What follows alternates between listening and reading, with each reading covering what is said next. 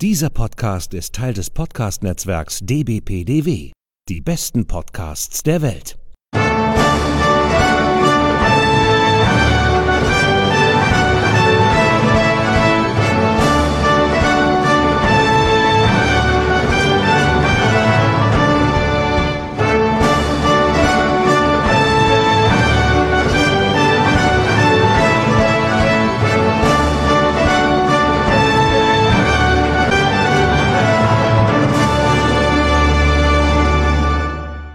Hallo und herzlich willkommen. Hier ist wieder der ESC Green Room, der Podcast zum Eurovision Song Contest. Wir befinden uns bereits in Folge 60. Wir haben also heute ein ganz kleines Jubiläum und wir machen weiter mit unserer gestarteten Folge unserer Songchecks Eurovision 2021, unser Songcheck. Ja, wir haben im vergangenen Jahr ja so ein bisschen damit angefangen, ähm, äh, auch schon so Songchecks zu machen. Allerdings äh, haben wir das nur so ein bisschen bewertet äh, nach der Art, äh, wer würde wohl im Semifinale weiterkommen. Und wir machen jetzt sozusagen alle Songs in diesem Jahr. Und ich glaube, das ist auch eine ganz gute Geschichte. Das mache ich natürlich nicht alleine. Mein Name ist Sascha Gottschalk. Ich sitze hier in meinem kleinen, aber feinen Podcast-Studio in Pinneberg bei Hamburg. Und natürlich äh, ist wieder auf der anderen Seite der Leitung äh, die geschätzte Kollegin Sonja Riegel in Wiesbaden zugeschaltet. Hallo Sonja, ich grüße dich. Hallo Sascha. Ja, und äh, wir haben natürlich heute wieder, in der letzten Folge hatten wir ja schon den Bastian zu Gast. Ähm, und äh, heute haben wir ja, wie sagt man das eigentlich richtig? Gästin, ich finde ja diesen Namen, diese Bezeichnung ja immer so, so furchtbar. Wir haben heute einen Gast, nämlich die Aida. Herzlich willkommen, Aida, ich grüße dich. Danke, Sascha, danke, Sonja. Ja, Aida, wir haben uns ja schon des Öfteren, sind wir uns ja schon mal so über den Weg gelaufen. Ich glaube, ähm, äh, jetzt so speziell beim ESC in Lissabon, ähm, da sind wir uns ja sozusagen mal analog ja auch irgendwie schon mal so begegnet, ne? Genau, das sind immer die gleichen, die äh, mit dabei sind. Ja. Und da haben wir uns kennengelernt. Ähm, ich äh, erzähle vielleicht ein bisschen was über mich und warum ich überhaupt die Berechtigung habe, hier dabei zu sein. Ja, gerne, gerne. ähm, ich bin natürlich auch, wie wahrscheinlich so ziemlich jeder, äh, als Kind mit dem ESC aufgewachsen und habe mich dann irgendwann beruflich damit beschäftigt, also tatsächlich im ESC-nahen äh, Umfeld selbst gearbeitet und dann irgendwann angefangen, über den ESC zu forschen. Hm. Und zurzeit promoviere ich über diesen wunderbaren Wettbewerb. Was ist denn der Titel deiner Dissertation?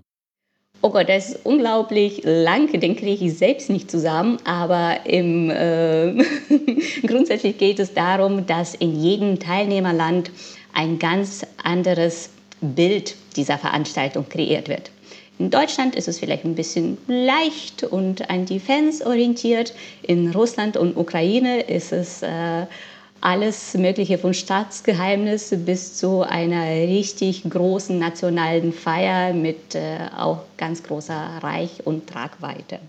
Und das vergleiche ich dann an Beispiel von Deutschland und Ukraine.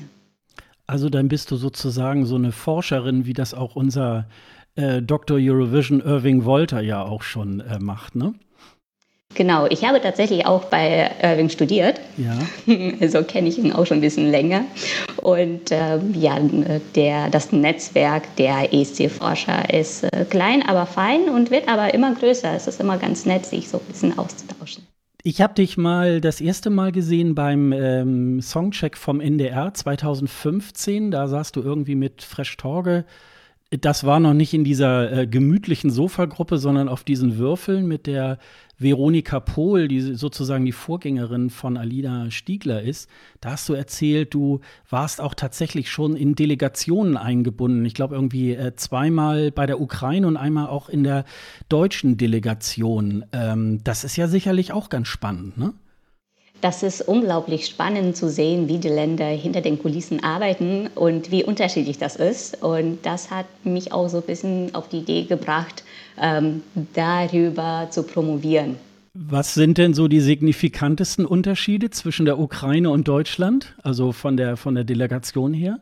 Von der Delegation her Ja, wie die so arbeiten und wie die, ähm, gibt es da irgendwie Unterschiede? Ähm, ähm, sind die Deutschen, also weiß ich nicht, was man sich so dann denkt, sind die so voll durchorganisiert oder ähm, gibt es da irgendwas, wo man, wo man so sagt, das ist mehr so äh, typisch in der Ukraine und typisch in Deutschland? Sind die vielleicht auch unterschiedlich groß? Die sind ähm, tatsächlich nicht wirklich unterschiedlich groß gewesen. Es ist alles so plus minus, obwohl äh, die deutsche Genera äh, die Delegation natürlich auch sehr viel mehr Medien- und berichterstattendes äh, Personal mitbringt. In der Ukraine ist es nicht so. Aber tatsächlich, Sascha, wie du schon sagst, ähm, in Deutschland ist alles sehr gut durchgeplant, wirklich auf die Minute, auf äh, das letzte Interview. Es ist äh, alles schon im Voraus herausgearbeitet und äh, ist tatsächlich sehr entspannt. Bei der Ukraine ist es, war es statt entspannt eher sehr spannend, weil jeden Tag was Neues passiert ist und ähm, man mit neuen Ideen aufgewacht ist und die auch gleich an dem Tag äh, eine halbe Stunde später umgesetzt hat. Ähm, wo jeder Deutsche sagt, das wird niemals funktionieren. Wir brauchen drei Monate Vorlauf, um jetzt diese Party zu organisieren. Aber in der Ukraine ging es. Super interessant. Ja, und dann bist du dann wahrscheinlich dann auch auf deine auf deine Dissertation, auf das Thema so praktisch dann gekommen. Dann kannst du natürlich auch aus dieser Praxis ja auch super schöpfen. Ne? Dann weißt du ja auch, wovon du da schreibst und, und, und sprichst. Das ähm, ist natürlich dann auch wirklich äh, interessant ja, du warst ja auch neulich bei Dr. Eurovision in dem Songcheck von Frankreich. Und dann bist du ja heute auch ähm, prädestiniert, dich äh, auch jetzt mal anderen Ländern auch mal mit uns zuzuwenden. Ähm, und da bin ich natürlich mal sehr gespannt, weil wir haben dich natürlich auch tatsächlich und auch die anderen Gäste eingeladen, um sozusagen auch nochmal einen anderen Blick auf die, auf die Songs irgendwie zu werfen. Und da bin ich mal sehr, äh, sehr gespannt, wie weit oder wie nah wir sozusagen jetzt wir drei irgendwie zu den einzelnen Songs irgendwie halt stehen. Darf ich noch an einer Stelle, würde ich gerne mit dir nochmal ein Gefühl abgleichen, Aida?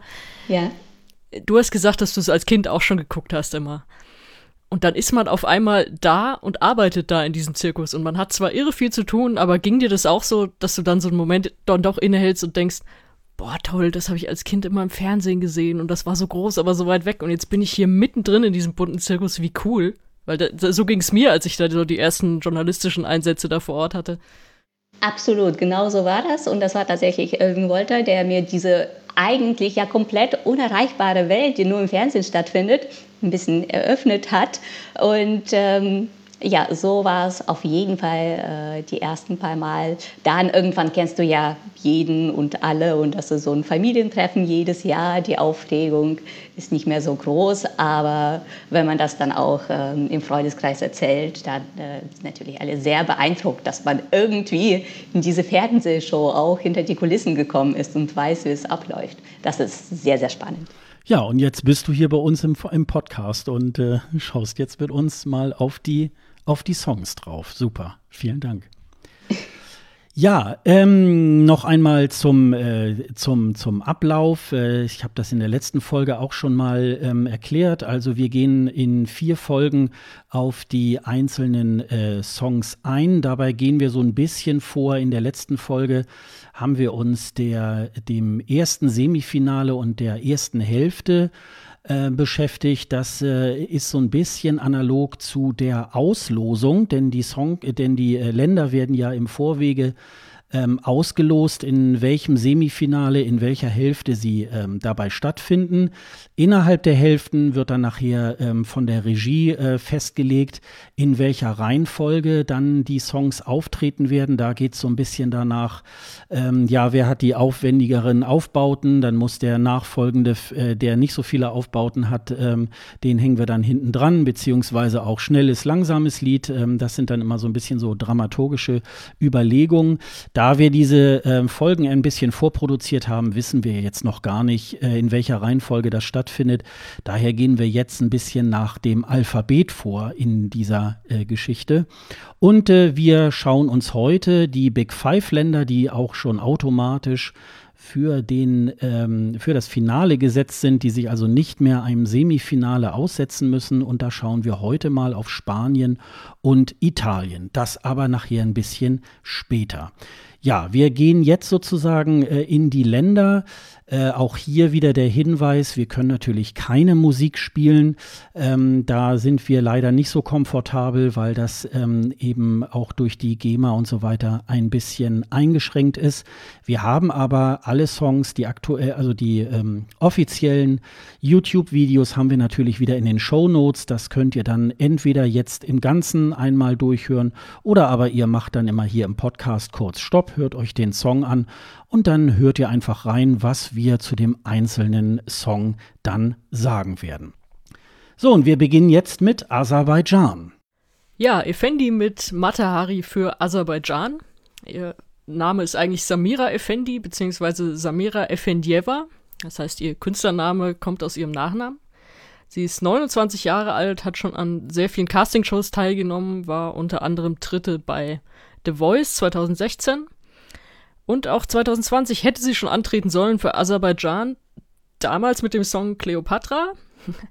Und jetzt ist es Matahari. Also, ähm, hat er wohl so eine Vorliebe für, für Frauen der Geschichte, die sie besingt. Ähm, Matahari, eine Tänzerin und Spionin aus den Niederlanden, die im Ersten Weltkrieg hingerichtet wurde.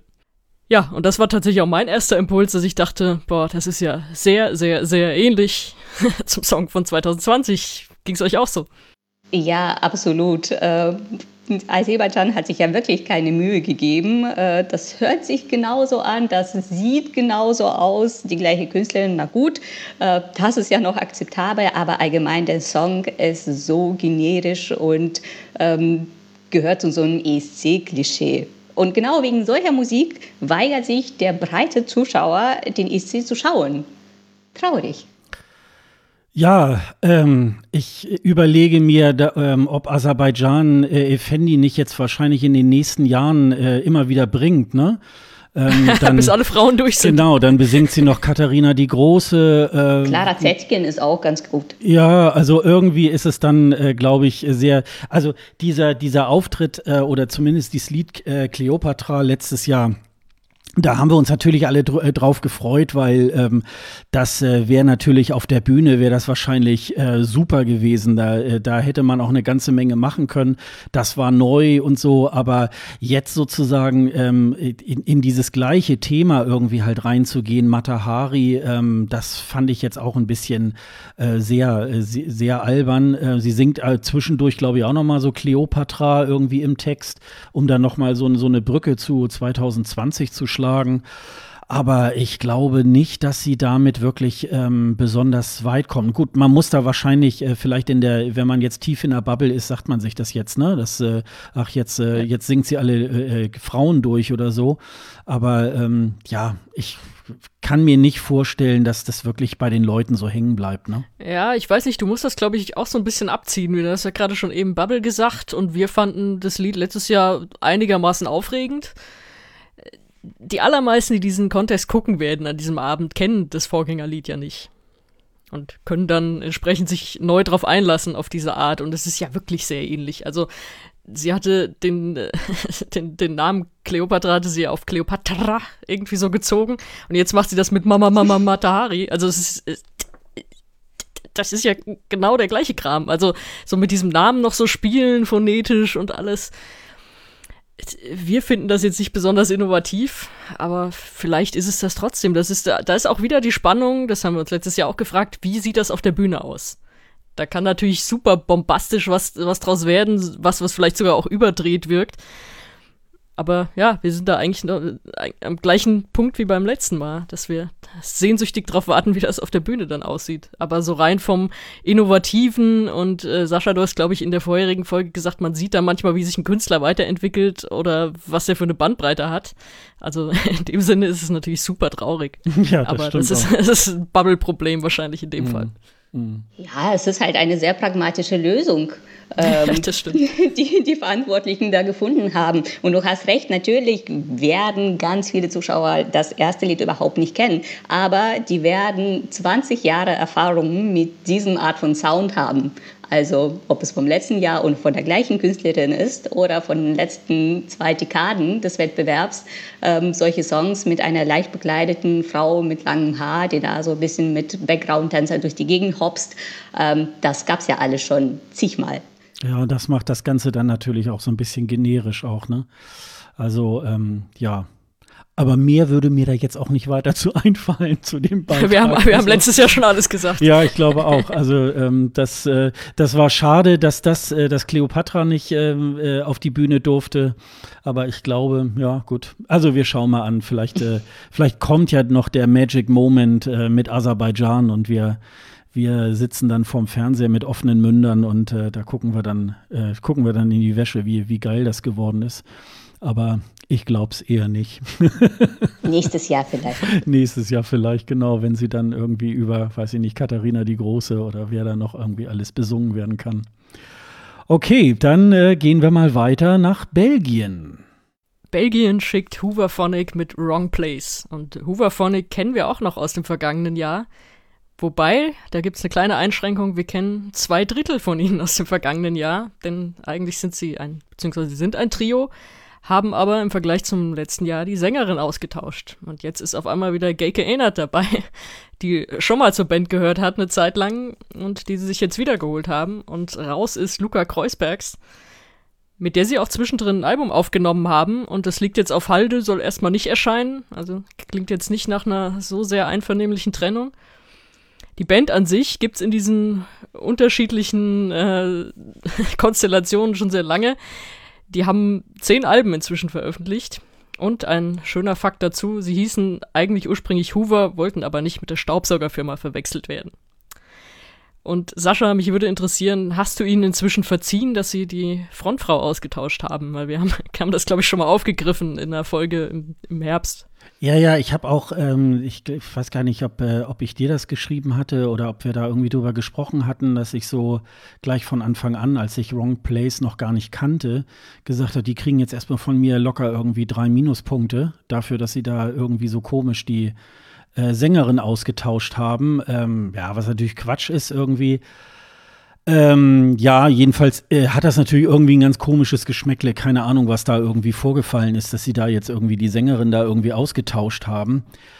Aber ähm, ja, die machen halt ganz ähm, amtliche Musik, sage ich jetzt mal. Ähm, aber das ist halt auch so ein bisschen, äh, läuft es dann manchmal äh, bei Hoverphonic, das war ja im letzten Jahr aber ähnlich, äh, läuft alles so ein bisschen unter dem Radar ist so easy listening Musik, ähm, hat auch so einen gewissen Sound, den sie da auch haben. Aber ob das wirklich in dem ganzen ESC-Potpourri wirklich so auffallen wird, das wird, glaube ich, schwierig. Also ja, ich könnte mir, ich könnte es mir schon vorstellen als ähm, als als äh, kleinen Farbklecks in keine Ahnung in, äh, irgendwie im, im Finale, dass sie dass es da irgendwie reinschaffen. Aber ähm, ja, das könnte aber auch äh, nicht sein. Das also ist, glaube ich, in meinen Augen so ein bisschen so ein Wackelkandidat, obwohl ich den Song jetzt gar nicht schlecht finde, aber ich weiß es nicht, ob das wirklich so eine gute Wahl war. Ja, da muss ich dir auch recht geben, Sascha, so ging es mir genauso. Äh, ich finde den Song unglaublich schön, auch den ersten, vom, also den vom letzten Jahr fand ich unglaublich schön. Hat mich auch so ein bisschen an einen Grey's Anatomy Soundtrack erinnert. Aber ich glaube, auf der ESC-Bühne könnte er schon etwas verloren wirken. Ähm, zumal Belgien ist dafür bekannt, eigentlich richtige geile Studioversionen von ihren Songs zu produzieren. Und dann die Live-Performance, die funzt ja so überhaupt nicht. Mit wenigen Ausnahmen. Ja, wobei das, das gilt, glaube ich, vor allem für die jungen Künstler, die sie so in letzter Zeit geschickt haben. Ne? Also ich, ich denke da auch an Elliot oder auch an Blanche, die ja auch so ein bisschen zittrig in der Stimme war bei ihrem Auftritt, obwohl sie, sie hat ja super gut abgeschnitten am Ende, also, aber war ja auch hoch gehandelt worden. Das glaube ich bei der Band jetzt eher, also die sind routiniert, ich glaube, das werden die hinkriegen. Also die werden jetzt nicht, die werden keine wackelige Performance äh, bieten, glaube ich nicht. Ich, nicht im Sinne der stimmlichen Performance, sondern eher m, tatsächlich diese optische und ästhetische Umsetzung. Ich glaube, das ist eine äh, Band, die ja jetzt nicht auf so viel Shishi setzt. Und das braucht man ja doch beim ESC ein bisschen, damit auch die Leute, die sich damit nicht auseinandergesetzt haben im Voraus, äh, sich jetzt nicht gleich noch einen neuen Sekt holen oder eine kurze Pinkelpause einlegen. Ja, stimmt. Aber Sascha hat gesagt, der Farbklecks, ich würde es umdrehen. Sie sind vielleicht eher so das, der, der dunkle Klecks zwischen dem ganzen äh, Konfetti-Gedöns. Es gibt auch Pastellfarben, ja? ja. Stimmt, das ist auch gut. Ähm, mir ja, fehl, aber ich, mir fehlte das Gegenteil von Farbklecks. Also ja, aber ich finde auch, also ich finde den Song sehr cool, habe aber auch das Problem, dass ich ihn mir nur schwer beim ESC richtig vorstellen kann, habe mir aber auch notiert, im allerbesten Fall kriegst du einen Common Linnets-Effekt. Weil bei denen haben wir auch alle gedacht, oh, das ist schöne Musik, aber irgendwie das passt doch da nicht rein in diesen Zirkus und so. Und dann haben die das so schön inszeniert und haben so toll gesungen und, und alles war irgendwie stimmig. Trotzdem hätte niemand von uns gedacht, dass sie Zweite werden. Und dann sind die aber so durchgestartet. Und man hat so, man, man hat irgendwie so den Glauben in, in die Musikhörer zurückgewonnen in diesem Moment glaube jetzt nicht, dass äh, Overphonic Zweiter werden, aber ähm, so dieser Effekt kann natürlich auch, je nachdem, wie man das auf die Bühne bringt, kommen. Aber ich glaube auch, dass es schwer wird. Gut, ähm, dann gehen wir weiter äh, nach Israel. Eden Alleen mit Set Me Free für Israel. Sie ist 20 Jahre alt, die Tochter von jüdisch-äthiopischen Einwanderern und hat schon im Jugendchor gesungen. Und 2018 hat sie dann die Italien äh, italienische, die israelische Version von X-Factor gewonnen. Und 2019 The Next Star. Und in The Next Star wird auch immer der israelische ESC-Act gesucht. Und da wurde sie dann eben gefunden. Das ist aber, korrigiert mich, ich glaube, das wird immer nur mit Coversongs ausgetragen, dieser Wettbewerb. Und deswegen gibt es da noch keinen Song. Der wurde in einer Extrashow gesucht. Da kam man dann zu Fikeli Bier. Fikeli Bier. Jetzt ist sie wieder nominiert worden, dieses Mal ohne Show vorab und äh, also ohne, ohne die Castingshow vorab und ausgewählt wurde dann der Song Set Me Free aus insgesamt äh, drei Tracks, die zur Wahl standen. Ja, ich kann ja mal anfangen. Es ist nicht ganz so ein wilder Stilmix wie beim letzten Mal. Das hat mich so ein bisschen beruhigt, weil das war mein Kritikpunkt am äh, letztjährigen Song. Der sprang hin und her, der wollte mir viel zu viel. Das ist dieses Mal zwar immer noch ein bisschen drin, aber nicht mehr so schlimm. Ist ein okayer Song. Ich finde sie sehr sympathisch und talentiert. Glaube aber, dass der Song nicht besonders genug ist und deswegen in diesem Feld auch eher untergehen wird. Seht ihr das auch so? Ja, es beginnt ja eigentlich schon ganz vielversprechend und man hat noch den Song und die Performance vom letzten Jahr, den ich sehr spannend fand, eben durch diese vielen Brüche. Und dann entwickelt sich der Song von diesem, diesem Jahr überhaupt nicht weiter. Es wiederholt sich. Ähm, wenn die Dauer eine Minute wäre, wäre ich damit vollkommen zufrieden. Schön gemacht, schön performt. Aber nach drei Minuten laugt das echt aus. Ähm, ja, ich habe ähm, am Anfang auch, ähm, war ich jetzt auch überhaupt nicht äh, begeistert. Im Vorfeld konnte man ja online auch für, ich glaube, das waren ja so zwölf Songs oder so. Und ähm, so, in, so beim ersten Mal durchhören habe ich auch so gedacht, ja, da ist ja ein Song schlimmer als der andere. Set Me Free habe ich jetzt mittlerweile mir äh, auch tatsächlich ein bisschen schön äh, gehört. Ähm, ich finde ihn jetzt gar nicht mehr, gar nicht mehr so schlimm. Ich hatte eher mit dem, mit dem Vorjahressong von ihr ein bisschen eher Probleme und äh, fand den nicht, fand den nicht so besonders. Ähm, ich finde gerade auch so am Anfang, es sind auch so diese, diese orientalischen Klänge werden da so ein bisschen mit reingemixt und ähm, also man, man hört da so ein bisschen, es macht, macht so was klack, klack und so weiter und ähm, der Refrain ist eigentlich, finde ich, auch recht eingängig. Ob das jetzt tatsächlich ähm, reicht für das Finale, da bin ich auch mal gespannt weil, wie gesagt, also ähm, ich versetze mich ja immer so in diesen Moment äh, zurück, als ich äh, den Song zum ersten Mal gehört habe.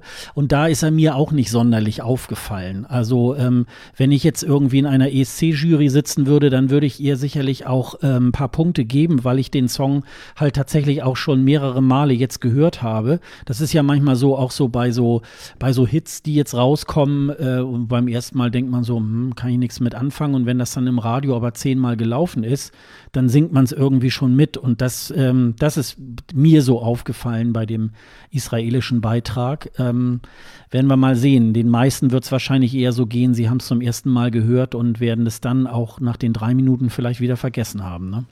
Ja, so sehe ich das genau. Man hat ja nicht die Möglichkeit, in diesem Fall vielleicht Gott sei Dank, den nochmal zehnmal zu hören. Und ich fürchte, da sticht der Song ähm, nicht besonders gut raus. Mhm. Das könnte eng werden mit dem Finale. Vielleicht wollen die Israelis ja so schnell auch nicht wieder ein ESC ausrichten. Das kann ja auch sein. Ne? Das müssen sie damit auch nicht, keine Sorge. Also, sie, dass sie dann so ein einigermaßen Song zwar hinschicken, aber schon äh, irgendwas, was nicht jetzt unbedingt ähm, so hoch gerankt wird, dass es äh, dann gleich äh, vielleicht äh, hoher Favorit wird oder so. Ne? Das kann ja. Geil, wir haben die zweitbesten Songwriter des Landes beauftragt, uns einen Song zu schreiben. Ja, genau, um uns einen drittklassigen Song irgendwie in, weiß ich nicht, in einer fünfklassigen Sendung irgendwie unterzubringen. Also. Naja, ja. so schlimm. ja, also ähm, dazu ist wahrscheinlich jetzt alles gesagt und äh, dann gehen wir doch gleich mal weiter ähm, in Richtung äh, Kroatien. Kroatien schickt Albina mit TikTok. Albina ist 22 Jahre alt und auch eine von vielen Castingshow, ehemaligen Castingshow-Teilnehmerinnen. Und zwar ist sie bei der kroatischen Version von The Voice Dritte geworden. Und sie hat sich das Ticket für den ESC 2021 in einem Vorentscheid 2021 geholt. Es äh, gab insgesamt 14 Acts beim Dora 2021 in Kroatien. Und sie hat da gewonnen vor übrigens äh, Nina Krajic, die wir noch von Stockholm 2016 kennen, mit diesem völlig übertriebenen Kleid. Vielleicht hat es der ein oder andere noch vor dem inneren Auge. Ja, jedenfalls Albina mit den meisten Punkten bei Jury und Publikum. Und wir haben endlich mal ein ganz neues Gesicht und müssen nicht vergleichen mit dem Song vom letzten Jahr, weil es einfach von ihr keinen gibt. Deswegen, ihr beiden, feuerfrei. TikTok. Ja, unglaublich innovativer Sound, äh, toller Songtitel, auch noch nie beim ESC gewesen. äh, ja, nicht. Äh, wie du schon sagst, eine von vielen, äh, noch nicht mal die Erstplatzierte äh, einer Castingshow. Äh, das ist auch dermaßen genetisch, auch diese Performance, halbnackte Tänze im Hintergrund, diese Extensions, könnt ihr mir gar nicht ansehen diese Was erwartest du denn vom ESC? naja, aber das habe ich, daran habe ich mich seit schon Jahren satt gesehen. Das möchte ich nicht sehen. Ich möchte nicht sehen, wie eine Frau singend hochgehoben im Liegen wird und dann wird wieder, oh, wird wieder weiter getanzt und so total stupider Text gesungen. Ich finde es furchtbar. Und TikTok, da bei mir klingelt dann sofort Ukraine 2014. Das war im Vergleich zu dem hier doch schon um einiges besser und innovativer. Also von mir äh, aus braucht Kroatien nicht ins Finale zu kommen. Genau, das hatte ich nämlich auch schon, äh, das, das äh, fiel mir auch schon gerade so ein.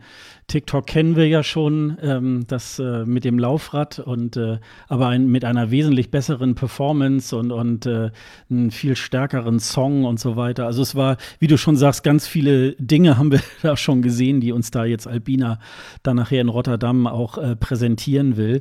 Ich habe tatsächlich auch diesen Vorentscheid irgendwie gesehen und ähm, auch die Nina Kralic hat ja da auch irgendwie wieder äh, mit einem ganz besonderen ähm, Kostüm auch wieder geglänzt. Und da waren, fand ich, ähm, also bestimmt noch mal so drei, vier andere Songs, die ich da wesentlich stärker fand äh, als jetzt den Song von Albina. Aber ich glaube, da hat man wahrscheinlich so einen äh, äh, gefälligen internationalen Popsong irgendwie halt ähm, gewählt, weil man den irgendwie vielleicht dann am vielversprechendsten da irgendwie halt gesehen hat. Aber ja, also ich glaube nicht, dass sie weiterkommt. Ähm, ich glaube, dass ähm, das geht tatsächlich in diesem doch sehr, sehr starken ähm, ersten Semifinale dann doch irgendwie auch unter, glaube ich. Ja, für mich auch Wackelkandidatin, würde ich mal sagen. Wie ihr schon gesagt habt, zum Song namens TikTok gehört einfach ein Hamsterrad. Es geht gar nicht anders. Ja, genau. Und dass wir jetzt sagen, dass, dass der Song 2014, der TikTok-Song, besser war. Ähm, ich habe den damals auch schon für ein völliges Guilty Pleasure gehalten. Das war ja jetzt auch, der hat ja jetzt auch nicht die Popmusik neu erfunden. Ist auch schon sehr traurig in sich. Ähm, ich hatte eigentlich am Anfang noch Hoffnung für den Song. Ich dachte so, ja, der ist ganz gut aufgebaut und mit dem Schnipsen, das ist so, der, der, der kommt so nach und nach. Und dann kommt dieser Refrain, der völlig hektisch und unmelodisch dieses Lied so abbricht. Hm das, das gefällt mir so beim, beim Zuhören, unterbricht das komplett so mein, mein eigentlich sich so aufbauendes Hörvergnügen. Und dann denke ich, boah, das brauche ich jetzt wirklich nicht. Also da, das, das ist so eine Refrain-Enttäuschung. Also nach allem, was sich so aufbaut und dann denke ich mir, oh komm, nee, das war es jetzt nicht wert, dass ich hier durchgehalten habe bis zum ersten Refrain. Ja, schade. Ja, ist aber nicht zu ändern, ne? Also. nee, wir haben, wir haben das nicht abgestimmt. Nee, also ähm, würde ich mal sagen, gleich weiter nach Malta, ne? Destiny mit Jimmekas für Malta.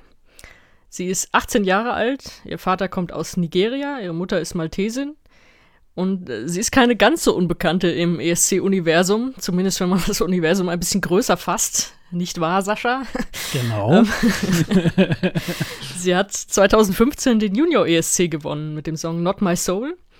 Dann war sie 2019 auch als Background-Sängerin schon dabei und 2020 hat sie das Ticket bekommen durch ihren Sieg bei X Factor Malta. Damals hieß ihr Song All of My Love. Vielleicht erinnert sich noch der ein oder andere, der war ja auch relativ hoch gehandelt bis zur Absage dann. Also damit, damit war sie ganz gut dabei und damals war sie auch erst 17. Ey. Da haben wir alle gedacht, boah, was für ein Wunderkind und eigentlich besteht dieses Gefühl ja immer noch. Sie ist jetzt erneut intern bestimmt worden und kam mit einem neuen Song daher, Je me casse.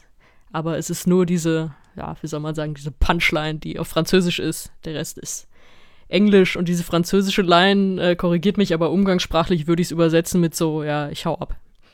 Ähm, wenn man von ihr noch nicht so wahnsinnig viel äh, gesehen oder gehört hätte, dann wäre ich jetzt auch eher ein bisschen vorsichtig so. Ähm, dann hätte ich gesagt, ja, ist so eine normale Soul-Nummer. Aber da man tatsächlich schon damals beim Junior ESC, ähm, äh, jetzt muss ich gerade überlegen, ja, da muss die so 13, 14 gewesen sein, ähm, die hat auf der Bühne da, dieses Not My Soul, die hat das da geschmettert, die hat da wirklich die, die Bühne gerockt. Ähm, die hat da, glaube ich, auch gar nicht so wahnsinnig viel jetzt irgendwie äh, äh, Bauten auf der, auf der Bühne gehabt oder so. Die ist dann da nur so hin und her gelaufen und hat diesen, diesen Song da so geschmettert.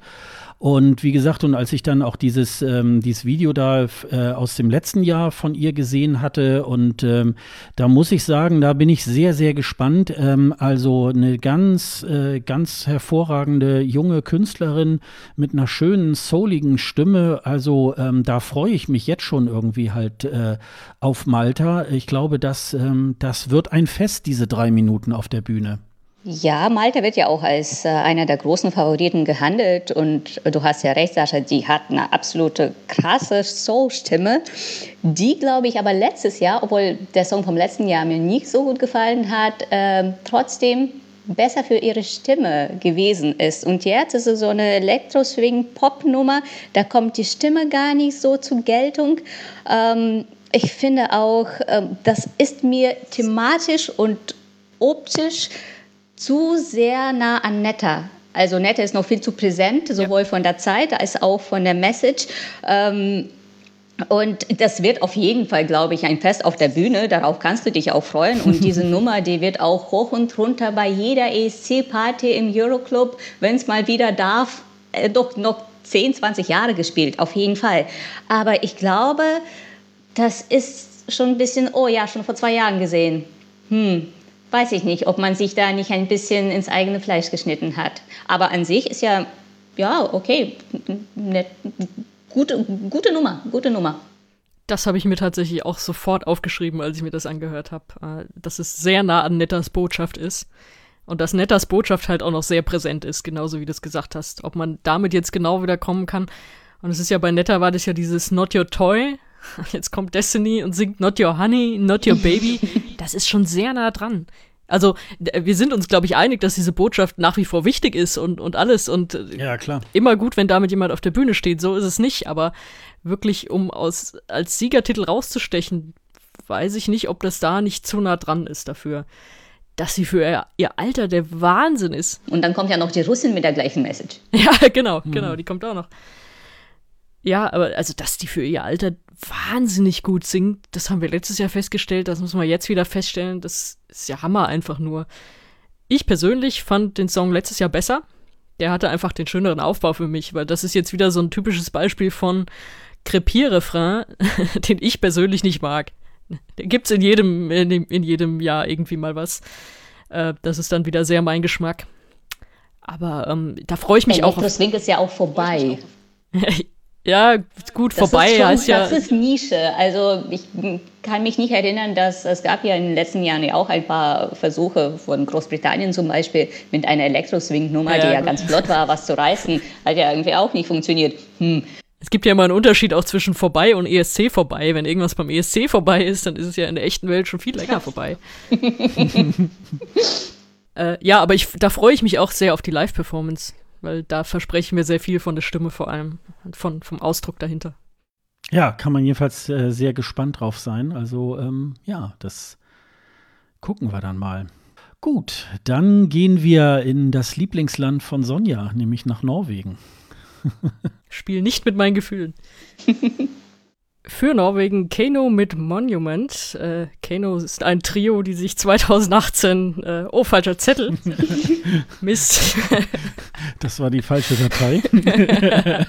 Aber ein netter Versuch. Mann! äh, ja, Tix mit Fallen Angel für Norwegen. Tix heißt eigentlich Andreas Haukeland, ist 28 Jahre alt. Und in Norwegen kennt ihn eigentlich so ziemlich jeder. Und zwar hat wahrscheinlich jeder der etwas jüngeren Generation schon mal zu seinen Liedern äh, seine Abschlussfeier begangen. Da hat er sehr viele Lieder früh, früher geschrieben. Ist aber auch äh, Songwriter. Zum Beispiel Sweet But Psycho von äh, Eva Max. Kennt vielleicht der ein oder andere, ist so ein typischer Radiohit. Da hat er dran mitgewer mitgewerkelt. Und äh, er nennt sich Tix, weil er das Tourette-Syndrom hat. Ja, und er hat tatsächlich den norwegischen Melodie Grand Prix gewonnen mit insgesamt 26 Teilnehmern aus mehreren Halbfinals, zwölf im Finale und er war am Ende der strahlende Sieger. Hatte seinen Song ursprünglich mal auf Norwegisch vorgetragen in einem der Halbfinals. Äh, Ut of Mørket hieß er da. Im Finale ist er dann aber zurückgegangen auf die englische Version. Und mit der hat er dann gewonnen. Ja, ich kann immer noch nicht glauben, dass wir hier jetzt nicht über Keno sprechen. Aber ähm, leg mal los. Ja, ich würde mal sagen, wenn man Keno bei Wish bestellt, ne, dann kriegt man das Nee, irgendwie. nee, Moment mal. Sel selbst das ist nicht zulässig. ich finde Ja. eher, wenn man, wenn man, wenn man bei Google der feuchte Traum von Philipp Kirkorov eingibt, dann, das ist das, was man dann kriegt. Ja, ja, ja, könnte sein. Ähm, Und das meine ich relativ wertneutral. ja, ja. Es ist natürlich, ähm, so wie jetzt dieser Auftritt von äh, da irgendwie ist, äh, ist natürlich, ähm, ja, Eurovision at its best, ne? So, äh, er trägt irgendwie so einen Pelzmantel, ist da irgendwie in, in, in Ketten und da sind dann noch, äh, und er hat Flügel und, und äh, hat noch andere so Flügelpartner äh, um sich herum. Also die, die besten Voraussetzungen für einen guten ESC-Song, also jedenfalls für eine gute Performance. Aber ich, ähm, ähm, ich habe das ja auch letztes, äh, in, der, in der vorletzten Folge habe ich das ja auch schon mal gesagt, dass ich ja den äh, Jahrgang äh, eigentlich erstaunlich unterhaltsam und gut finde. Da habe ich wirklich nur so eine Handvoll von Liedern, die ich ähm, also enorm langweilig finde. Ähm, da kommen wir auch tatsächlich noch auf ein paar Länder, äh, auch in den nächsten zwei Folgen noch.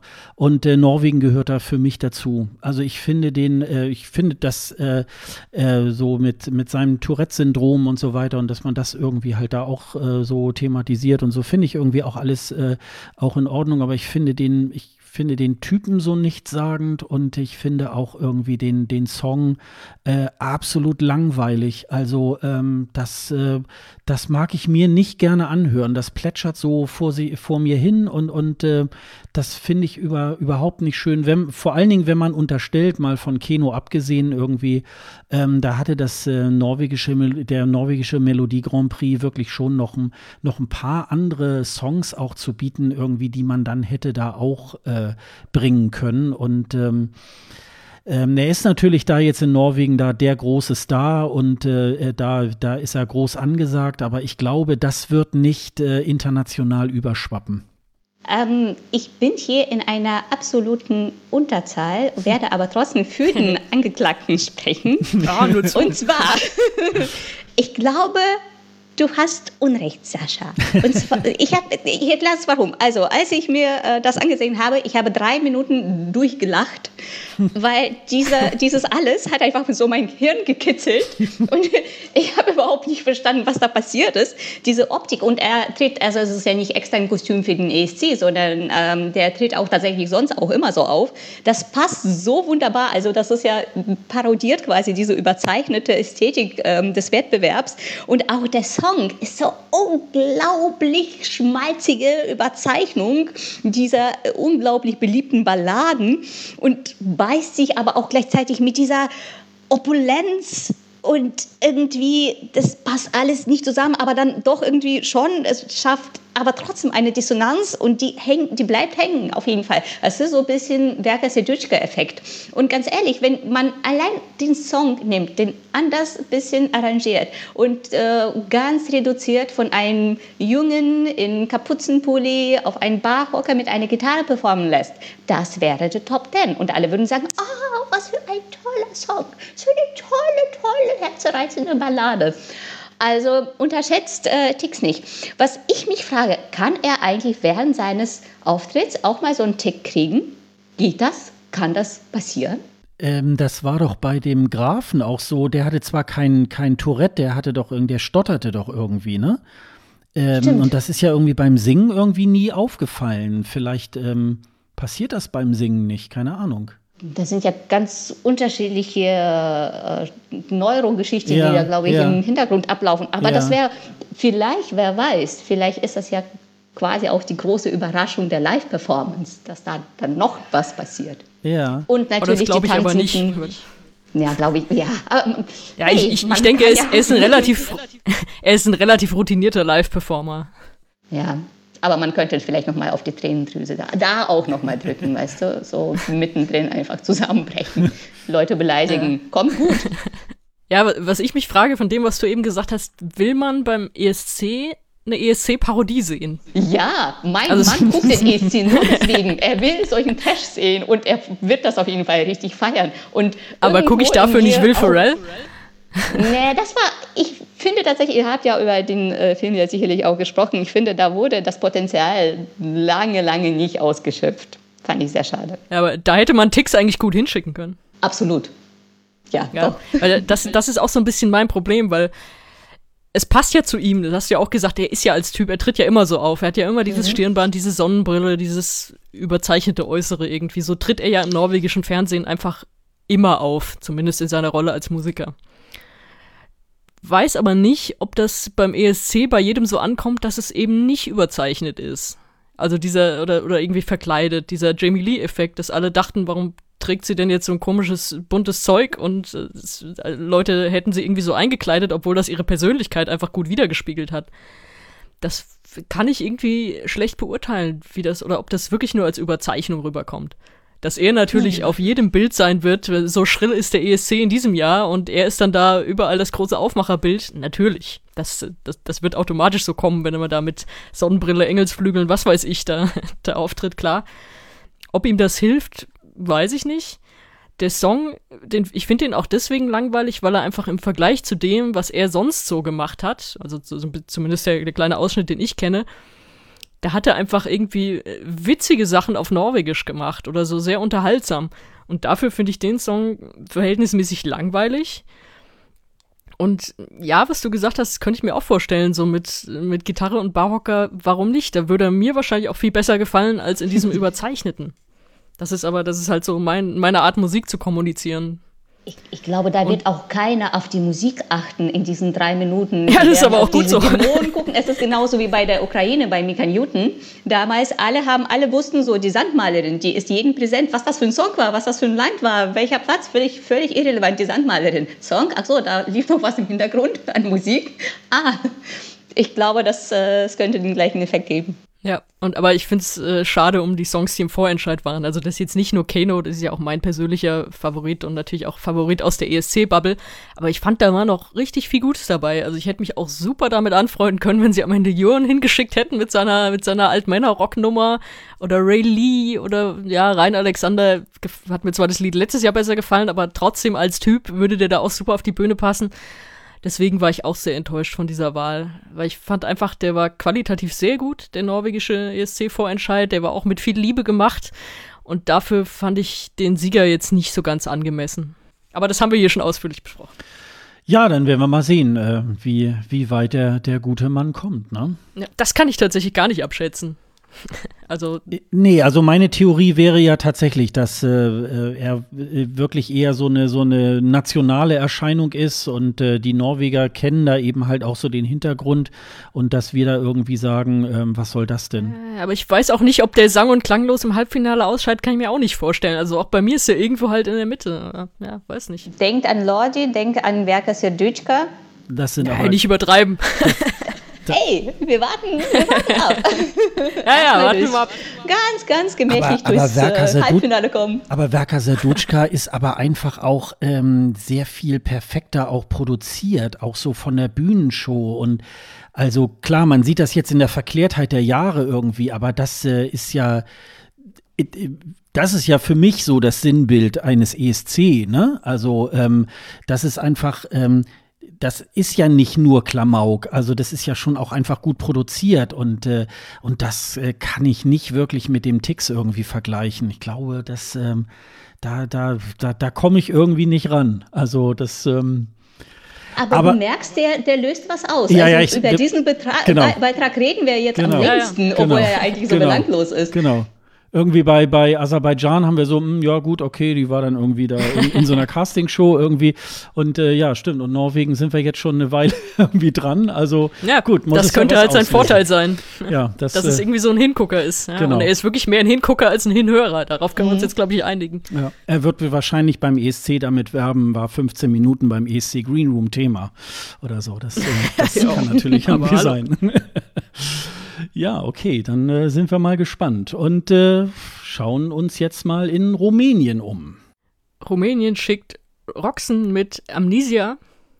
Roxen ist 21 Jahre alt und hat aber in Rumänien schon einige Single-Erfolge gehabt, unter anderem mit dem Song You Don't Love Me und dann tatsächlich auch einen Nummer 1-Hit, den aber auf Rumänisch. Und 2020 wurde sie nach einem Songwriting-Camp zur rumänischen Vertreterin für den ESC bestimmt. Wir erinnern uns an Alcohol You, dieser relativ furchtbare Wortwitz, wie ich finde, der dann auch nur so halb aufgelöst wurde im, im Song. Ähm, ja, deswegen habe ich mir notiert, wenigstens ist dieses schreckliche Wortspiel weg. Was habt ihr euch notiert? Die Grundstimmung ist geblieben. Also Rumänien, es ist wohl sehr schwer da zu leben, merke ich an den beiden Songs. Oh, ich finde ihn furchtbar langweilig. Es ist mir zu viel Dramatik und Herzschmerz und psychische nicht vorhandene Gesundheit und Selbstzweifel und noch mehr Schmerz und noch mehr Schmerz. Und das möchte ich nicht eigentlich am Samstagabend ähm, im Finale sehen. Also sehe ich sowieso wahrscheinlich nicht. Aber auch an einem Dienstag oder Donnerstag möchte ich das nie sehen. So. Ähm, ich weiß nicht warum. Ich sehe sie ja immer so ein bisschen so. Ähm äh, im Vergleich auch zu der Victoria aus Bulgarien, weil die so. Oh, weil, da kann sie weil, nur schlecht abschneiden. Nein, weil sie, ja, ja, genau. Aber weil sie so, so ähnliche Musik machen, so, so ein bisschen. Ähm, ich glaube aber bei der Victoria ist da tatsächlich ein bisschen mehr Substanz dahinter. Ähm, aber ja, ich denke schon, dass das ähm, sehr zeitgemäße Popmusik ist, äh, gut produziert. Aber ich glaube ähm, auch, dass das ähm, auch etwas ist, was man sich womöglich noch irgendwo in, in, in seine Playlist ähm, reinschiebt, aber äh, glaube auch so ein bisschen ähm, unter dem Radar läuft, so ähnlich wie Belgien so ein bisschen. Ähm, also ich kann da jetzt nichts Schlechtes dran finden, aber ich äh, sehe da noch nicht, in dem Video ist das ja ein bisschen so mit, mit, äh, mit äh, Tänzern und so weiter noch, noch so ein bisschen ähm, plastisch dargestellt, aber ähm, ja, ich weiß es nicht, ob das nicht auch äh, so etwas ist, wo man so sagt, naja, gut, also ähm, könnte auch meine Pingelpause werden oder so. Ähm, also ja, läuft so ein bisschen irgendwie unterm, unterm Schirm irgendwie rum, würde ich sagen. Aber ist sie nicht so ein Fan-Favorite? Also wird sie da nicht relativ hoch gehandelt auch? Ja, die wird, glaube ich, in den, in den, äh, in den Wetten, glaube ich, relativ hoch gehalten. Ähm, ja, also werden wir mal schauen, ob das nur irgendwie eine, eine Blase ist. Ich kann mir das im Moment ähm, noch nicht so wirklich vorstellen, dass das irgendwie der, der, der große Brüller irgendwie halt wird. Ja, mir ist es auch nicht spannend genug. Also mir passiert zu wenig in dem Song, wenn, wenn der einmal so durchgelaufen ist bis zum Refrain. denke ich so, ja, okay, aber irgendwie überragend ist das auch nicht. Also, dass ich denke, das muss ich jetzt wieder und wieder und wieder hören. Wie gesagt, mein, meine größte Freude ist es einfach, dieses schreckliche, schreckliche Wortspiel Alcohol you, wenn I'm drunk raus ist. das, das hat mir echt Schmerzen bereitet. Das war immerhin kreativ. Ja, aber traurig kreativ. Und du beim EC so viel traurig kreativ. Ja, das sprechen, das sprechen wir hier auch knallhart an. ja, und dann kommen wir jetzt äh, zur Ukraine. So, und wenn es jetzt nicht kontrovers wird, dann weiß ich auch nicht. Goa mit Scham für die Ukraine. Das ist ein Quartett, das seit 2012 besteht. Und äh, man hört es sehr schnell raus. Es ist der berühmte weiße Gesang, den wir zum Beispiel auch von Tulia kennen, die das äh, 2019 ganz knapp nicht ins Finale geschafft haben mit ihrem vierstimmigen weißen Gesang. Das haben wir jetzt eine Sängerin mit Band dahinter. 2020 äh, hat die Band den ukrainischen Vorentscheid gewonnen, damals mit Solovey. Wir erinnern uns an den legendären äh, Doppelsechs, äh, Doppelsechs, Quatsch, an den legendären Doppelherzkorb, den sie als ja, Siegespräsent bekommen haben, mit dem sie dann so ein bisschen verloren auf der Bühne rumstanden. Den haben wir hier ausführlich gewürdigt in dieser Show, zu Recht auch. Dieses Mal gab es keinen Vorentscheid, sie sind erneut zum ukrainischen Act bestimmt worden und wollten eigentlich so eine kleine Songauswahl machen und dann kam Scham raus und alle haben gesagt, Leute, egal was ihr sonst habt, der muss es werden. Und dann war das relativ schnell entschieden. Ja, und jetzt können wir mit den Fäusten aufeinander losgehen, wie wir den finden. Aida, wie findest du den ukrainischen Beitrag? Äh, das ist tatsächlich eins meiner Favoriten.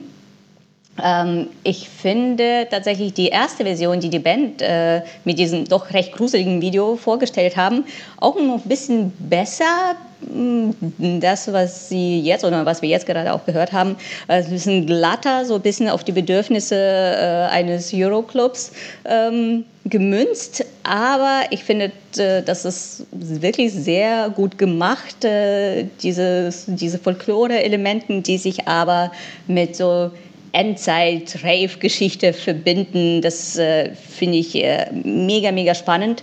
Äh, was mich ein bisschen stört, ist nicht der Song, mich stört so diese, das ganze, ja, der ganze Kontext drumherum. Äh, was eigentlich schon 2000, eigentlich schon viel früher, aber so ganz extrem 2019 wurde bei dem Vorentscheid, bei dem Maruf dann irgendwann doch nicht äh, eingereist sind. Na, also das wird zunehmend nationalistischer. Ähm, das behandle ich ja auch in, ähm, in meiner Dissertation. Und es ist eine sehr unangenehme mh, mm, Atmosphäre gerade im Land. Für mich zum Beispiel, also ich habe 2009 selbst in Kiew gearbeitet und das war überhaupt kein Problem, Russisch dort zu reden. Jetzt, wenn ich da meine Freunde besuchen würde, würde ich das nicht machen. Ich würde auf Englisch oder Deutsch sprechen oder die Brocken Ukrainisch, die ich kann. Und es ist alles sehr ja, wirklich nicht schön, was da passiert. Und natürlich, solche Bands wie Goy, äh, die sind absolute Gewinner äh, der aktuellen, dieser kulturellen Revolution, kann man sagen, die passiert. Ähm, präsentieren sich ja auch immer ne, mit ukrainischen Symbolen und in Wyschewanka, das sind diese weißen äh, gestickten Hemden und sagen auch ganz brav bei jedem Interview, dass sie niemals in Russland touren würden. Also perfekter, ne, perfekter Kandidat. Das hinterlässt bei mir ungutes Gefühl, aber jetzt abgesehen davon, das wird ja den internationalen äh, Hörer und Zuschauer, der jetzt nicht so tief drin ist, ähm, nicht bekannt sein. Der Song kann sicher super, aber Ukraine weiß auch einfach, die haben das Händchen dafür. Ähm, ja, das hatte ich, ähm, also ich, ich habe es letztes Jahr schon äh, gu äh, gut gefunden. Dieser weiße Gesang ist natürlich auch nicht so tatsächlich äh, für jedermann so halt, ne? Und ähm, äh, wir haben in der letzten Folge auch den, den russischen Beitrag ähm, äh, behandelt und ähm, ich finde, dass äh, sowohl der russische als auch der ukrainische die, die haben so in, in nach meinen Gehörgängen tatsächlich, ähm, da höre ich mal irgendwie, ähm, da, aus welchem Land die kommen. Sonst sind die ja halt dann doch eher so, äh, dann holt man sich irgendwie schwedische ähm, äh, Popkomponisten irgendwie halt rein und äh, dann kann man gar nicht unterscheiden, ob jetzt ähm, ein Lied irgendwie aus Frankreich, aus, äh, aus Schweden oder sonst wo irgendwie halt kommt.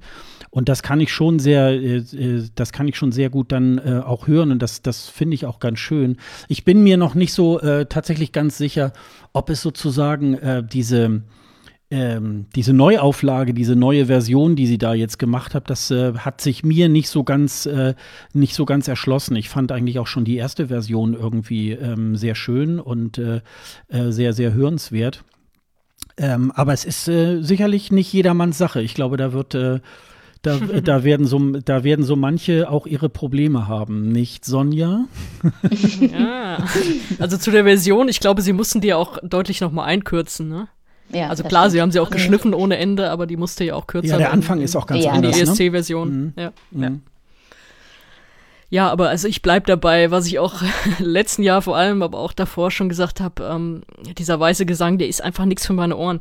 Der ist für mich, bei mir kommt der an wie Lärm. Das ist wie, ich hatte hier im Sommer wochenlang eine Baustelle direkt unter dem Fenster und genau dieses Gefühl löst das in mir aus. Das, das ist so schade, weil ihr, ihr sagt's ja auch, das ist so, so ein Element, das so gut Rückschluss irgendwie gibt, wo kommt das her und das so ein bisschen dieses Kulturelle auch äh, so näher bringt. Aber es, leider, ich kann damit nichts anfangen, das tut mir in den Ohren weh und das ist schade. Und ansonsten hat der Song ja irgendwie sowas Spannendes, so, sowas, das ist, glaube ich, Endzeit-Rave genannt, eben. Das finde ich eigentlich ganz geil. Aber sobald er diese Stimme einsetzt, ist es für mich aus. Also, wenn man, wenn man mir das vielleicht mal instrumental gibt, dann kann ich damit was anfangen.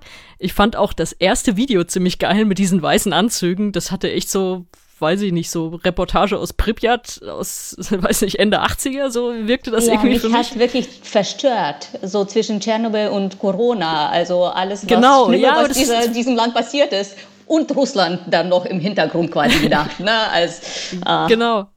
Aber das fand ich irgendwie ganz geil. Das hatte irgendwie sowas, sowas ausgelöst und das, das hatte sowas Mystisches, Düsteres. Ja.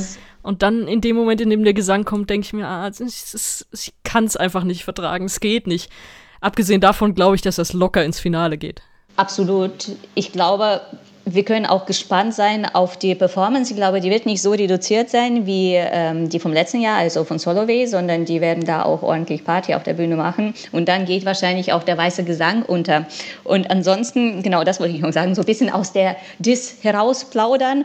Ähm, beim ukrainischen Vorteil und bei allem, was Ukrainer beim MSC machen, es geht erstmal tatsächlich um das nationale Publikum. Na, das ist eine große Sache für die nationalen Zuschauer. Was, ob die Internationalen das gut finden, nicht gut finden, das ist tatsächlich zweitrangig. Also die produzieren für die Ukrainer und für die ist es natürlich ne, auch diese Verbindung äh, mit der Folklore, aber auch modernen Musikelementen. Das ist für sie so, das ist das neue musikalische Gesicht unseres Landes.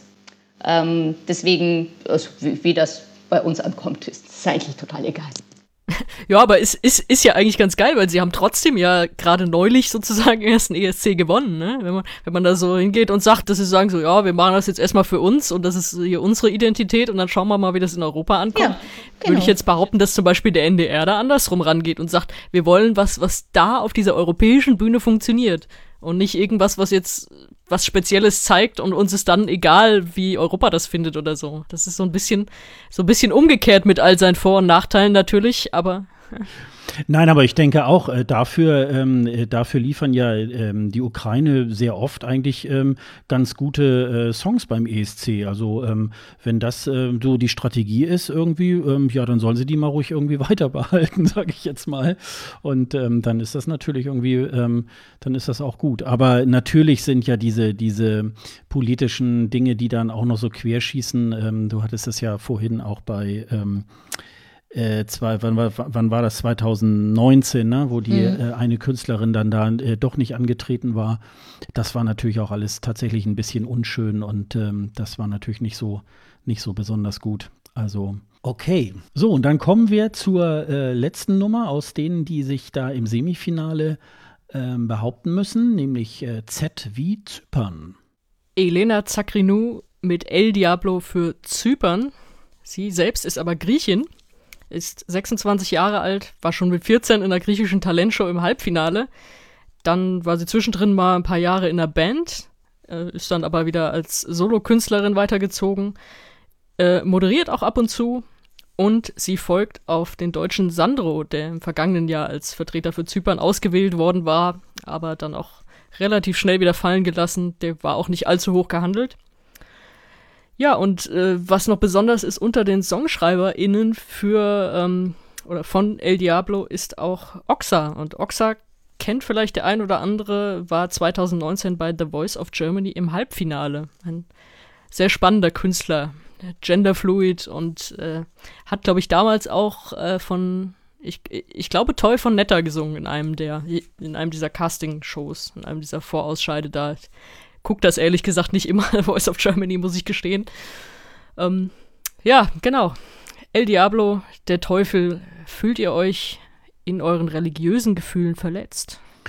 Nein, also ich äh, denke mal, Zypern hatte äh, 2018 mit El Eleni Fuera ähm, großen Erfolg gehabt und äh, sie versuchen es jetzt immer wieder auf die gleiche Tour mit ähm, ja mit einem äh, sehr äh, hitverdächtigen Song und äh, das kann man sich auch tatsächlich mit Tänzern und so weiter gut vorstellen.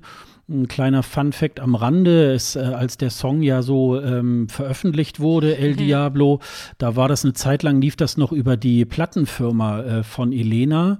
Und ähm, da hat dann ein äh, ja, Shampoo-Hersteller hat das wohl auch mit gesponsert und da hat sie dann irgendwie so auf eine ganz schlechte Art und Weise in diesem Video, da gibt es also so eine Vorversion, da hat sie dann ganz auffällig diese Shampoo-Flaschen immer in die Kamera gehalten und dabei El Diablo dann gesungen.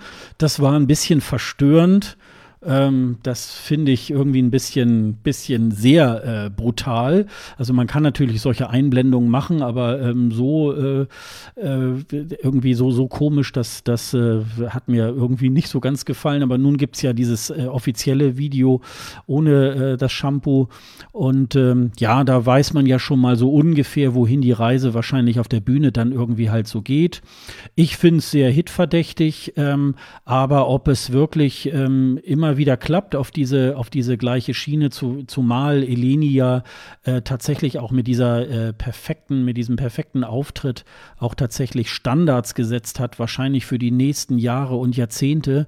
Da wird es ganz schwer sein, äh, da nochmal anzukommen. Und deswegen ist es, äh, denke ich, so ein bisschen, wäre es für Zypern auch mal angebracht, vielleicht auch mal wieder neue Wege einzuschlagen. Ja, ich finde ja tatsächlich, äh, dass dieser Song so unglaublich belanglos ist und das einzig Aufregende ist äh, dieser gesellschaftliche Aufschrei, äh, der darauf folgte und die Gefühle der religiösen Gemeinschaften, die verletzt wurden. Und ich glaube, sonst würde dieses Wort El Diablo nicht vorkommen. In diesem Song würde er gar nicht es über die Wahrnehmungsschwelle von allen Beteiligten äh, schaffen. Und ähm, ich hätte sehr gerne diese Vorversion des Videos gesehen äh, mit der Shampooflasche. Naja, wer zahlt, der Nein, bestellt auch die Musik. Aber ich sag mal so, jetzt muss ich ja auch keine schlechte Version von einem Video von Sarah Larson zu sehen. Das ist auch nicht besonders innovativ. Also die Shampoo-Version, wenn es sie noch gibt, äh, setzen wir in die Shownotes und ich lasse sie dir zukommen, sonst wenn, wenn es Bitte. sie noch gibt. Danke. Ja, also allein dadurch wird es auch mir in Erinnerung bleiben.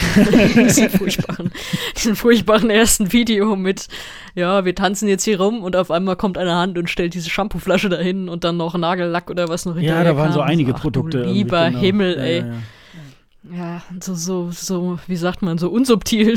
so ey, mit Dampfhammer oder so. Die, Ah ja, viel schlimmer, ey. Das ist eigentlich umgekehrt. Ja. Da, da wird irgendwie ein, ein, Song irgendwie platziert zur Werbung.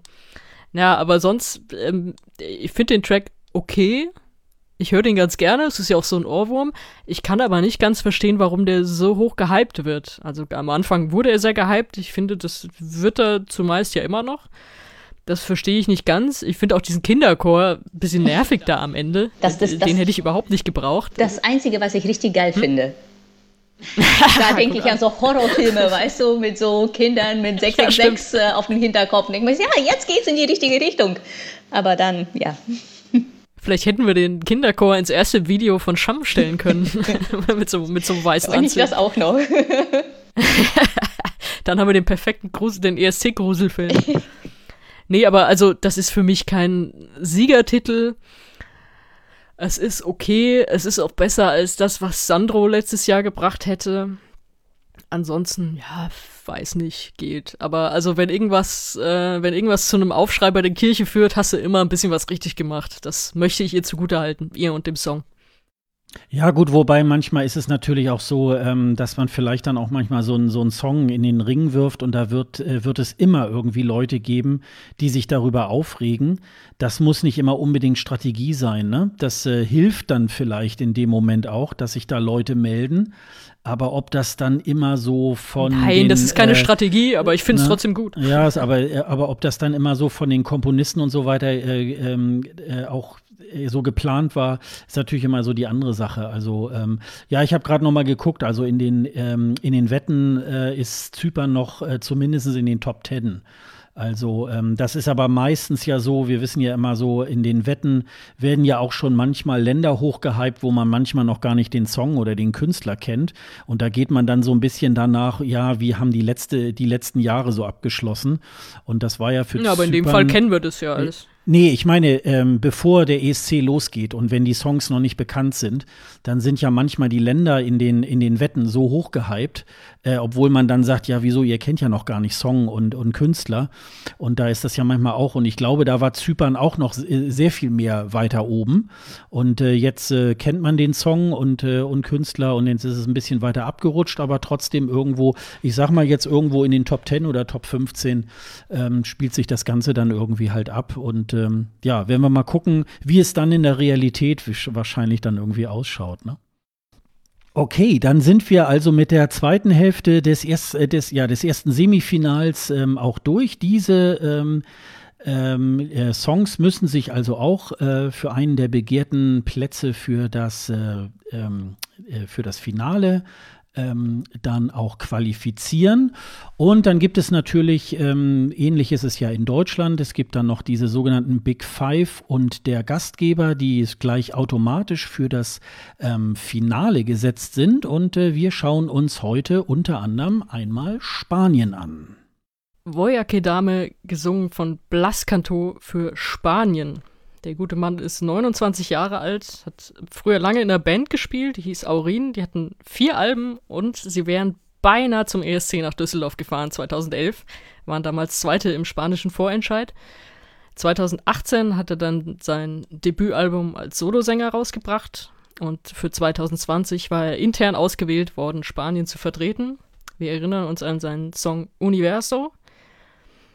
Und in diesem Jahr haben sie ihn dann auch wieder genommen und haben äh, in einer Sendung aus, aus, zwei Songs, die, glaube ich, vorher schon auch äh, veröffentlicht wurden. Sascha, das kannst du gleich sagen, weil du hast es, glaube ich, geguckt. Aus zwei Songs äh, dann einen ausgewählt. Da ist die Wahl auf Voike Dame gefallen. Äh, 58 Prozent, also gar nicht mal, gar nicht mal so eine große Mehrheit gegenüber Memoria. Das wäre der andere gewesen. Ich kann es für mich kurz machen. Ich finde, das ist ein sehr, sehr starker Kandidat für den letzten Platz im großen Finale. Will jemand dagegenhalten? Ja, ich schließe einfach an. Weißt du, Spanien hatte dieses Jahr die Chance, einfach den Reset-Knopf zu drücken und sagen, Lo siento, Blas, nix Rotterdam. Suchen wir einfach was anderes. Aber nein, nein, nein, nein. Die sind wieder mit diesem Künstler angetreten. Und es wirklich, das nervt mich einfach. Diese Stimme, die macht mich wahnsinnig. Dieser Schmalz und dieser Pathos und dieses Überzeichnete, in das sich dieser Song entwickelt, nach diesen furchtbaren, unendlichen drei Minuten. Oh, und zu dieser Stimme passt Pathos überhaupt nicht. Ich finde das alles so furchtbar und ja, ich glaube, Big Five, so einige Kandidaten werden wieder händchenhaltend äh, ganz hinten landen am Ende. Ja, da, da kann ich äh, gar nicht so wahnsinnig viel dagegen sagen. Ähm, ich muss allerdings sagen, ich fand letztes Jahr Universo tatsächlich ein bisschen besser, bisschen stärker. Und in diesem Jahr hätte ich äh, Memoria mir eher gewünscht. Das war ja eher so eine ein bisschen mehr so Abtempo-Nummer. Ähm, also ähm, da ist äh, tatsächlich, ja, das ist natürlich sehr, sehr spanisch mit sehr viel ähm, mit sehr viel Gefühl, Emotion und äh, so, ne? Und das, äh, das ist natürlich, das, das kennen wir ja irgendwie aus Spanien. Ähm, und und ähm, ja, ich glaube aber tatsächlich auch, das ist ein starker Kandidat für, ähm, ja, für das Kellerduell, ne? Also ähm, insofern, ja, Ich glaube, das wird leider mit Spanien wieder nichts, ne? Also der darf nicht besser abschneiden als Mickey. Das, das kann gar nicht sein. Also ich bin ja immer noch großer Verfechter von Lavenda. damit sind sie 22. geworden. Also das, das ist unmöglich besser. Das geht einfach gar nicht. Sascha, wie du schon gesagt hast, Universo war jetzt schon nicht so ein Brüller, aber ich fand es auch ein bisschen besser noch. Das hatte wenigstens noch so ein bisschen Melodieführung, da ist noch ein bisschen was passiert, aber das ist jetzt einfach nur total einschläfernd und es versucht sich so an Drama, aber ist eigentlich komplett langweilig. Also der Song gibt mir überhaupt nichts. Also Universo war nur so nach dem vierten, fünften Blick war es dann irgendwie ähm, ganz passabel. Ganz am, wenn man es so zum ersten Mal gehört hat, hat man auch so gedacht, hm, was soll das jetzt? Aber gegenüber äh, jetzt äh, Voya Kedame ist so, ja, also ja, ich habe, ähm, das war, glaube ich, auch irgendwo ein, ein Samstag, wo ich immer so hin und her geseppt habe, aber ich habe zumindest da mal so ein bisschen so einen Eindruck gehabt. Ich, fand, ich fand den Vorentscheid ein bisschen aufgeblasen. Wie gesagt, es waren nur zwei Songs, äh, standen zur Auswahl und ich glaube, gefühlt äh, dauerte es irgendwie drei Stunden, bis sie dann zu der Entscheidung gekommen waren. Das äh, finde ich dann natürlich von der Ausbeute her ähm, auch nicht äh, so wahnsinnig toll, aber ähm, ja gut. Da hätten sie eigentlich live noch in den drei Stunden einen besseren Song schreiben und auch. ja, genau, genau. Das, äh, das hätte ich denen dann auch noch irgendwie vorgeschlagen. Aber wie gesagt, äh, so, äh, wenn ich die Wahl gehabt hätte, hätte ich Memoria besser gefunden. Aber ähm, es ist nun mal nicht so und die haben sich jetzt dafür entschieden. Ja, also ähm, werden wir mal schauen, aber ähm, auch Spanien kann froh sein, dass sie äh, sich nicht noch irgendwie fürs Finale qualifizieren müssen, denn sie sind da schon automatisch drin. Aber man erwartet von Spanien eigentlich auch nichts Besseres, oder? Es gibt so bestimmte Länder, von denen erwartet man, dass sie in, ins Finale und die Top Ten belegen. Ähm, Ukraine und Schweden und Russland. Und dann gibt es so ein paar, die einfach unter ferner liefen, wie eben Spanien, Portugal, Weißrussland. Ja. Ja, aber es ist eben halt auch ganz viel so, ähm, ja, sehr generischer ähm, äh, Spanien-Pop, der da, äh, der da sozusagen zum ESC geschickt wird. Und das macht natürlich dann auch ähm, wahrscheinlich so andere Länder, die sich dann immer im Semifinale qualifizieren müssen, natürlich dann auch sauer, wenn äh, dann eben halt so solche Big Five-Länder da sich auch nur so mit halber Kraft irgendwie halt Mühe geben. Ne? Aber um vielleicht abschließend äh, was Positives, äh, im Ansatz Positives über den diesjährigen Beitrag zu sagen, er ist nicht ganz so schlimm wie Do It For Your Lover. Das ja. war mein absolutes Lowlight. Ja. Vom Song, dann noch die Darbietung, völlig schief gesungen, äh, völlig katastrophal. So schlimm ist er nicht. Der kleinste gemeinsame Nenner, ne? Ja. Okay. Ja, und dann gehen wir noch in ein anderes Urlaubsland, nämlich äh, nach Italien. Morneskin mit City Eboni für Italien. Das ist eine Rockband, genauer gesagt ein Quartett. Und der Name, das gefällt mir sehr schön, das ist äh, das dänische Wort für Mondschein. Das ist eine Anspielung auf die äh, Wurzeln der Bassistin, die, äh, glaube ich, ja, dänische Wurzeln hat. Die Band ist in Italien schon ein bisschen länger bekannt, waren unter anderem 2017 im Finale von X Factor und schon 2018 mal auf Platz 1 der Single- und Albumcharts. Und in diesem Jahr haben sie am legendären, legend, legend, legend, legendären, das kann man gar nicht oft genug und laut genug sagen, Sanremo Festival teilgenommen. Weil einige finden ja, dass das Sanremo irgendwie der bessere ESC ist. Und das soll es ja geben. Verweise an dieser Stelle gerne auf die ESC-Schnackfolge mit Marco von Messi Cherie. Die haben den, den Wettbewerb ausführlich auseinandergenommen. Man könnte auch sagen, sie haben ihn für uns geguckt, damit wir ihn nicht gucken mussten, weil er ging wieder sehr, sehr lang über sehr viele Tage verteilt ja, am Ende kam Måneskin als Sieger daraus und haben auch gesagt, klar, ESC-Ticket wollen wir auch, weil das äh, geht ja immer Hand in Hand. Der Sieger vom Sanremo kriegt das Ticket angeboten und ja, sie wollten es und sind dabei und werden jetzt für einen Farbtupfer sorgen am ESC, wie ich finde. Für euch nicht? Oh doch, da stimme ich dir auf jeden Fall äh, zu. Mir gefällt äh, die Musik ganz gut, also die Musikrichtung gefällt mir sehr gut, die Ästhetik der Band, dieses äh, nicht ganz angepasste, nicht äh, ganz schillernde und glamouröse, aber dann doch ein bisschen schon.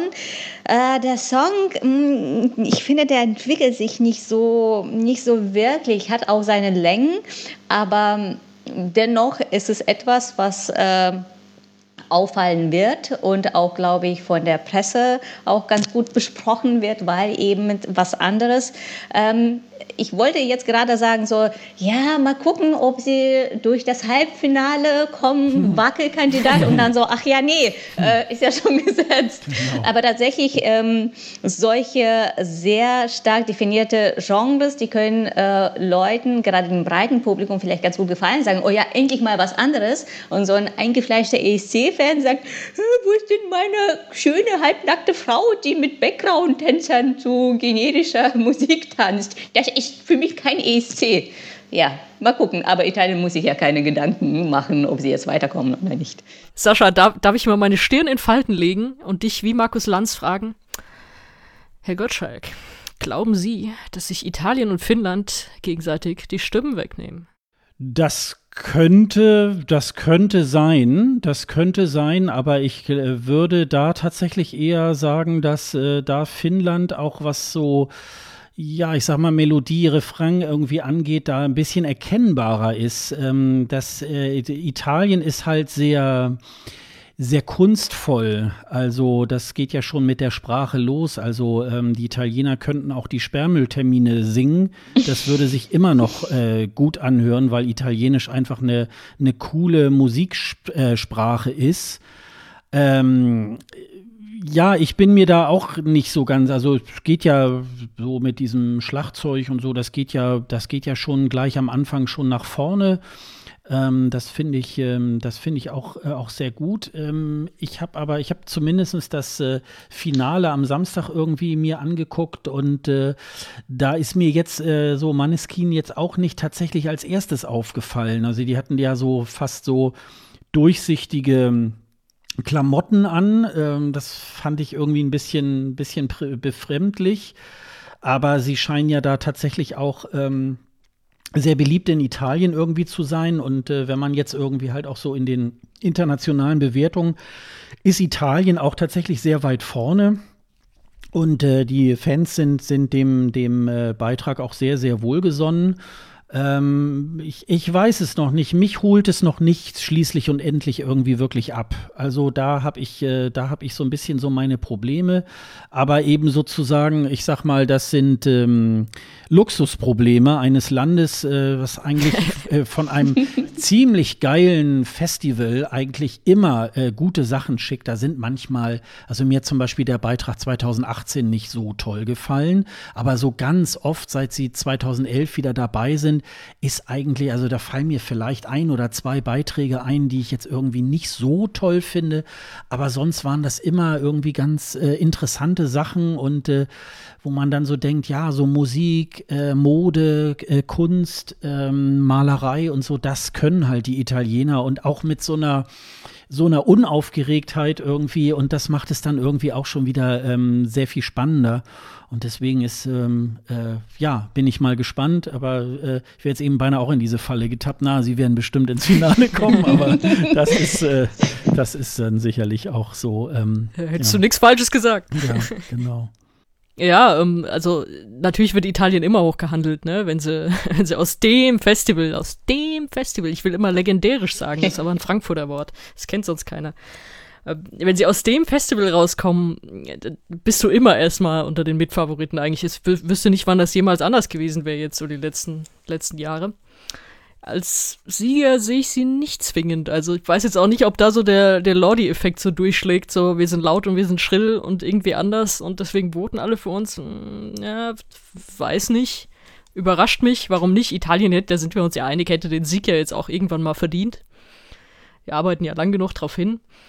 Ob das jetzt klappt, naja, weiß nicht. Äh, wie schon erwähnt, kann natürlich sein, dass sie sich so ein bisschen mit, mit den Finnen die Stimmen gegenseitig wegnehmen wenn du schon mit so vielen Italien-Klischees eben um die Ecke kamst, drehe ich das mal um und sag, dem Finnen an sich nehme ich diese Art von Musik eher ab.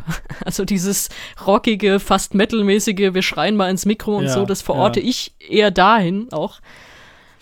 Deswegen hätte ich mir von Italien vielleicht sogar was anderes gewünscht. Einfach so diesen, diesen Italo-Pop, Pop, was ein bisschen in Schlagerrichtung auch geht oder äh, wie auch immer. Ja, also. Aber ist doch gerade schön, dass es das nicht ist. Ja, ja und nein. Da falle ich wieder so ein bisschen ins Klischee, so. Weil das ist ja was, das kriegst du ja auch von keinem anderen Land. Es kommt ja kein anderes Land jetzt mit Italo-Schlager. Gott sei Dank, also es könnte sich auch kein Land irgendwie anmaßen. Aber das fehlt mir dann doch so ein bisschen. Ja, dann sind wir auch schon fast wieder am Ende ähm, unserer ähm, zweiten Folge zum Songcheck des ESC 2021. Ähm, Aida, war ganz toll, dass du bei uns warst und hast ja nochmal ähm, auch schöne Einblicke auch gegeben und äh, vor allen Dingen auch äh, an der einen oder anderen Stelle auch nochmal andere Meinungen, als äh, wir sie ähm, halt auch so auch immer in unseren üblichen Podcast-Folgen irgendwie über die Songs äh, dann stellen. Also äh, Aida, vielen Dank, dass du da warst. Ja, sehr gerne. Mir hat es sehr viel Spaß gemacht. Ich hoffe, ich bin jetzt nicht komplett bei euch durchgefallen. So, die fragen wir nie wieder. Warum? Mit der reden wir nicht. Nein, Sie hat doch keine Ahnung. Vollkommen in Ordnung. nein, nein, das, das war ja, äh, äh, konträre Meinungen sind auch immer gewünscht.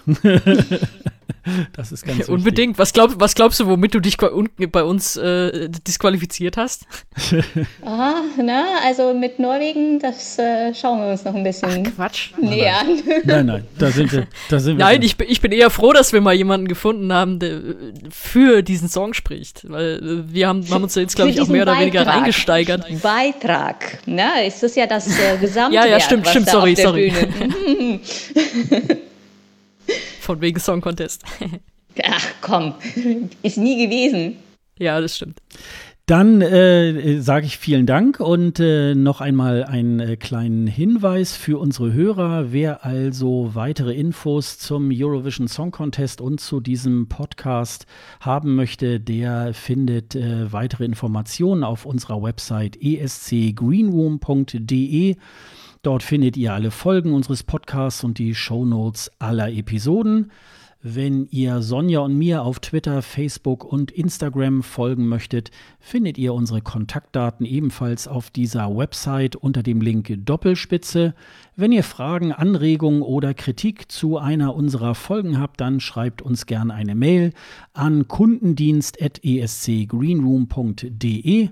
Außerdem könnt ihr für eine bessere Sichtbarkeit des ESC Greenroom sorgen, wenn ihr auf Apple Podcast ein paar Sterne und vielleicht eine nette Rezension dalasst. Und wir möchten euch auf die Podcasts der KollegInnen des DBPDW-Netzwerks, den besten Podcasts der Welt, hinweisen. Hört einfach mal rein. Den Link zum Netzwerk gibt es ebenfalls auf unserer Website escgreenroom.de. Dann äh, verabschiede ich mich von Aida und von Sonja und wir sagen alle Tschüss. Tschüss. Tschüss.